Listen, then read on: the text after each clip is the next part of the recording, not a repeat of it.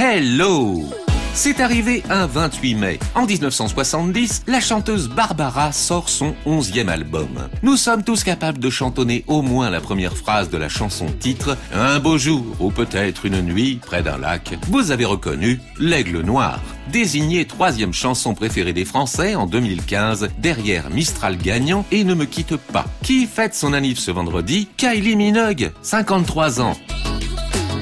Dans ma story du jour, j'ai un chanteur qui adore Kylie Minogue, Christophe Willem. En mai 2007 sort sa chanson Double Jeu, qui va filer Fissa en tête du classement des ventes de singles en France. Quand je serai, quand je serai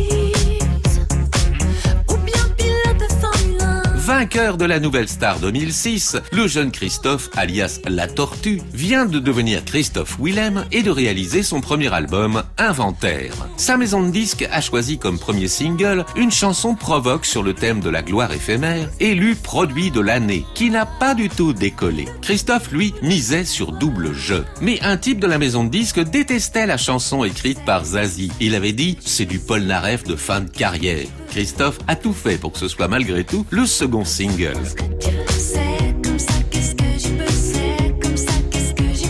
Bientôt, le chanteur recevra un disque de diamant pour Inventaire. Double jeu, excellent tube pop plein d'autodérision, sera le single le plus vendu de 2007. Pas mal pour un Polnareff de fin de carrière. Voilà, vous en savez peut-être un petit peu plus sur le premier carton de Christophe Willem.